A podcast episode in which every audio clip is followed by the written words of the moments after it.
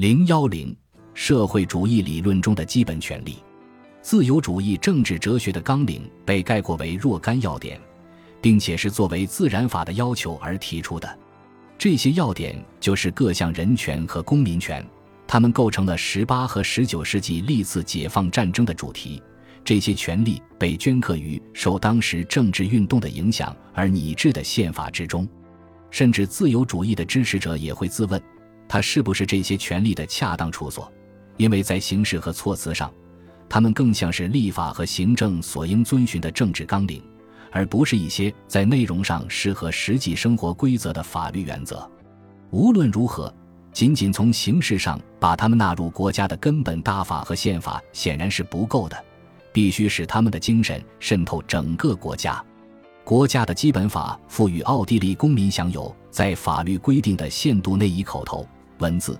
印刷或绘画方式自由表达意见的权利，但他们从这一事实中获益甚微。这些法律规定对言论自由的妨碍，与没有制定基本法时的情况一样严重。英国没有规定言论自由的基本权利，然而言论和出版在英国却享有真正的自由，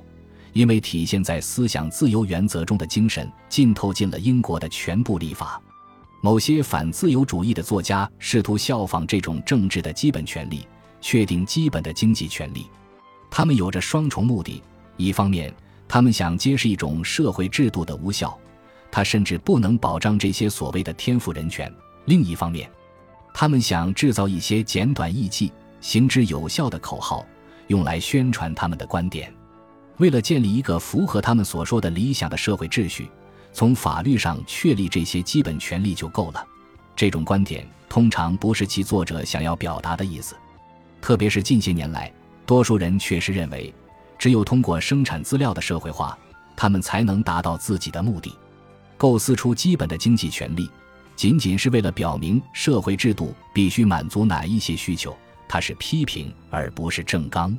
从这个角度来考虑，他们是要让我们明白。按其拥护者的观点，社会主义应当取得什么成果？以安东·门格尔之见，社会主义通常设定了三项基本经济权利：对全部劳动产品的权利、生存的权利和工作的权利。任何生产都要求生产的物质要素和人力要素的协作，它是土地、资本和劳动的有目的的联合。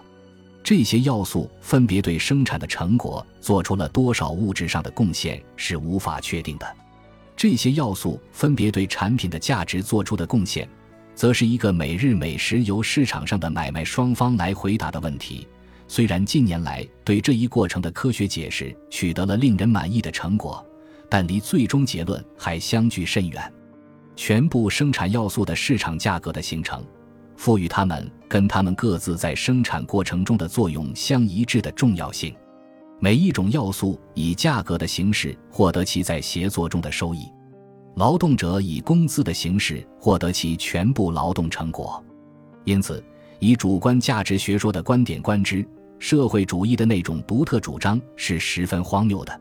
但在平民百姓看来，并非如此。表达这种要求的语言习惯源于这样一种观点。即价值仅仅来自劳动，谁持有这种价值观，谁就会在废除生产资料私有制的要求中看到全部劳动成果归劳动者所有的要求。首先，这是一种否定性的要求，它排除了全部非劳动收入。但是，一旦有人试图本着这条原则建立一种制度，立刻就会遇到不可克服的困难。造成这些困难的是一种站不住脚的价值形成理论。他确立了劳动者对全部劳动成果享有权利的原则，所有这类学说都是毁在这一点上。他们的始作俑者最终都不得不承认，他们想要的无非是取消个人的非劳动收入，只有实行生产资料社会化才能做到这一点。至于那种数十年来一直盘踞于人们头脑中的获得全部劳动成果的权利，不过是一句要求取消全部不劳而获的非劳动收入的口号。当然，它的宣传效果不错。对生存权可有多种界定。如果指的是那些没有生活资料和工作能力，在生计上无依无靠的人们的权利，那么生存权就是一种无害的制度，数百年前它在多数社会就已经实现了。确实，这一权利在实践中的贯彻可能不那么令人满意，原因是它缘起于对穷人的善举，而不是穷人在法律上的权利。但是，社会主义者所说的生存权并没有这层意思，他们的定义是，在满足部分人的非基本需要之前，按照现有的生活资料的标准，所有社会成员都有权要求获得维持生存所必需的产品和服务。维持生存这一概念的暧昧，以及不可能客观的对不同人的需求的迫切性进行确认和比较。最终只能使这种权利成为一种最大限度的平均分配消费品的要求。这一概念有时采取的形式，岂能富者阡陌，贫者无立锥之地，将这一意图表达得更明确。显然，若是从否定的角度看，只有全部生产资料归社会占有，产品的分配由国家实行，这种平等的要求才能得到实现。至于从积极的角度看，它能否真正实现？却是倡导生存权的人极少考虑的问题。他们争辩说，大自然本身为人类提供了足够的生存资料，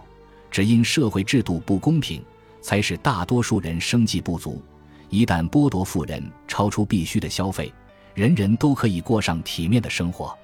只是由于以马尔萨斯人口定律为基础的批评，社会主义者才对其教义做了些许改进。社会主义者确信。非社会主义的生产不能提供足够多的产品，使人人过上富足的生活，而社会主义将极大的提高劳动生产率，所以它有可能为不计其数的人建立一个人间天堂。甚至一向十分谨慎的马克思也说过，社会主义社会将把每个人的需求作为统一的分配标准。无论如何，有一点是十分确定的。要想使社会主义理论家所说的这种生存权得到承认，只能对生产资料实行社会化。不错，安东·门格尔表达过这样的看法：私有制与生存权可以并存。在此情形下，公民获得基本生活资料的政治权利，只能被视为是以国民收入做担保。在特权者获得非劳动收入之前，必须先满足这些要求。但他也不得不承认。如果完全承认这种生存权，它将耗费相当大一部分非工薪所得，这将剥夺私有财产的大量利润，从而使全部财产很快就变为集体所有。如果门格尔意识到这种生存权必然同消费资料的平均分配权相联系，他或许就不会宣称生存权从根本上说可以同生产资料私有制并存了。生存权与劳动权密切相关。这一观念在很大程度上不是建立在作为一种责任的劳动权上。承认无劳动能力的人有权维持生计的法律，并不允许能干活的人也得到类似的照顾。他只有权获得分派的工作。当然，社会主义作家以及他们早先提出的社会主义政策，对这一权利持有不同见解。他们或明或暗地将劳动权变成了获得这样一种工作的权利，它既符合工人的兴趣和能力，又能挣到足以维持生计的工资。隐藏在劳动权背后的理念与导致生存权产生的理念是一样的，即在自然条件下，我们只能想象，这种条件存在于以私有制为基础的社会秩序之前和之外，在消灭了私有制的社会主义制度下又得以恢复。人人都有能力通过劳动获得足够的收入，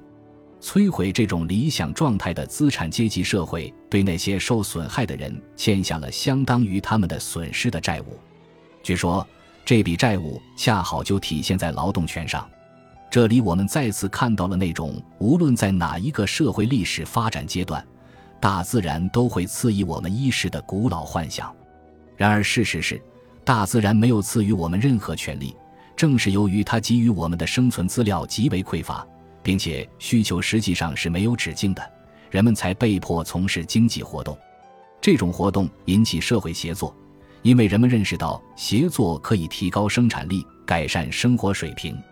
有一种从极为天真的自然法学说中借来的观念，认为个人在社会中的生活要比更为自由的原始自然状态下糟得多，认为社会必须，不妨这样说，用特殊权利换取他的宽容。那些有关劳动权和生存权的宏论，便是以这种观念作为基础的。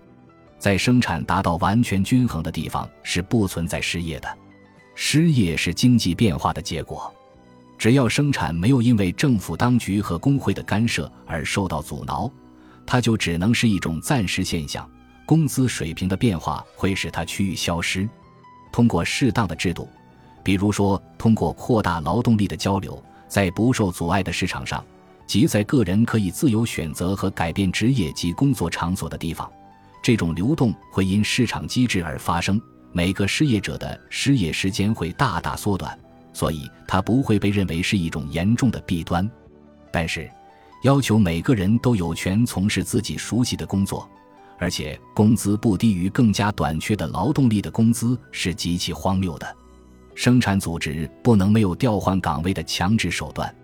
社会主义者所要求的那种劳动权是断不可行的。它不仅在以生产资料私有制为基础的社会中行不通。因为即使社会主义社会也不能给予工人只在他熟悉的领域工作的权利，他也需要一种把劳动力转移到急需的岗位的权利。这三项基本的经济权利，其数量偶尔也会有所增加，属于一个已经成为过去的社会改革运动的时代。今天，他们的重要性仅仅残存在宣传之中，虽然仍很有效。生产资料社会化已经把他们完全取代了。本集播放完毕，感谢您的收听，喜欢请订阅加关注，主页有更多精彩内容。